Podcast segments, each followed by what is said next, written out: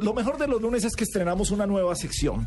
Vamos a tener 10 personajes, inicialmente son de nuestra cadena Blue Radio. Claro. Sí, señor. Eh, eso, eso de cadena suena como, como con voz de ese animador que Sí, usted sí, sí. hace de, de- de los viernes.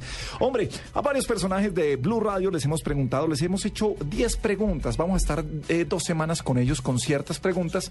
Todos van a contestar sobre un tema que tiene que ver con tecnología, con sexualidad, con eh, gustos, con, eh, en fin, con miles de cosas. Y va a funcionar así, se llama 10 personajes dicen, escuchen. Juan Roberto Vargas, Bueno, el mejor celular, pues el que tengo ahora, el iPhone, es muy bueno. También el BlackBerry, pero sin duda el mejor de todo el Flecha, de Nokia. Ese es el mejor celular que hay. Usted se le cae el agua al barro, eh, lo pisa un carro y sigue funcionando y tiene señal en todo lado. Flavia Dos Santos, iPhone. Javier Hernández Bonet, El cuadradito con una antenita de plástico, un Nokia, que pesaba casi al igual que el mercado. Luis Carlos Vélez, El mejor celular es un flecha que tuve en la universidad. Todo el mundo ya empezaba a tener teléfonos inteligentes y el mío era el único que no se caía en el circunvalar y la llamada continuaba. Definitivamente ese era el mejor celular. Vanessa de la Torre, El mejor celular sin duda es un iPhone. Ricardo Orrego, El flecha, donde solo era contestar y hablar. Ana María Pulido, El mío un Blackberry. Felipe Zuleta, Blackberry. Alexandra Pumarejo, Ninguno. Camilo Cifuentes, El mejor celular que ha pasado por mis manos es el iPhone. Bueno, el mejor celular para usted, don Paniagua.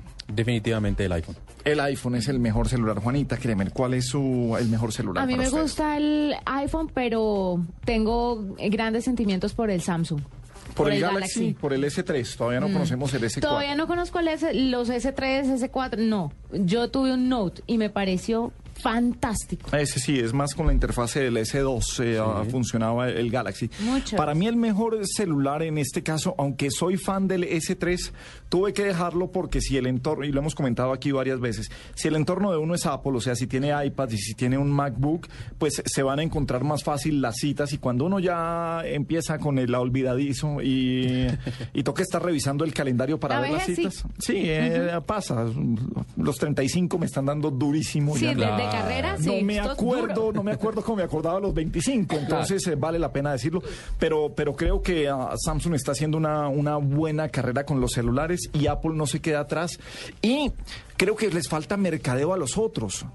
Creo que LG tiene grandes celulares, creo que Sony Xperia también tiene unos grandes celulares, pero les ha faltado el mercadeo que han invertido estas dos cadenas. Y lo que pasa básicamente, Gabriel, es que lo que usted dice es muy importante para la gente. Si usted tiene un- una tableta Mac y si usted tiene un computador Mac, lo lógico es que usted tenga un celular de la misma de la misma línea para que pueda integrarse más fácil. Entonces la gente se deja mucho llevar por eso. No crea que es una decisión de nicho, sino es más fácil, permite la conectividad entre todos los entre todos los dispositivos y le ayuda a usted a combinar sus documentos. ¿Que Eso es muy útil. Sí, cuando usted, si usted tiene, si usted tiene, A mí me parece que son aspiracionales.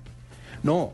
eh, Independientemente de que todos se conecten entre sí y se crea una necesidad de tener todos los productos No, Apple, pero- me parece que son aspiracionales. Pero lo que La dice gente Paniagua, Imagínese, imagínese usted bajando Angry Birds para, para su, su mm, móvil Android y luego para su tableta iPad si tiene diferentes. Y, y gastarse, sí, son dos dólares. Pero se ahorra usted una plata cuando se integran las aplicaciones, cuando se integran los contactos, cuando se integra todo en la nube. A mí me encanta escribir en el, en el blog de notas, en el amarillito, y que aparezca en todos los dispositivos. Cuando usted tiene programas, cuando usted ya no utiliza el PowerPoint, sino que utiliza el Keynote, eh, que Sí. es la, la aplicación que tiene, que tiene Apple para, para hacer presentaciones, también uno la sube a la nube y aparecen en eh, cualquiera de los dispositivos. Una maravilla, por ejemplo, Juanita, lo que puede hacer uno cuando, cuando no estoy diciendo que sea, que sea por Apple, lo puede hacer también con el sistema Android. Que uno tenga una presentación y conecte el computador al, al proyector o al video beam o lo conecte por eh, cable de high de, oh, el HDMI, Sí. el de high definition, y usted desde el celular pueda rodar una presentación de diapositivas. Creo que es ah, fantástico. ¿Qué me dice cómo funciona eso en el caso de los Mac con el Apple TV? Exactamente, es buenísimo.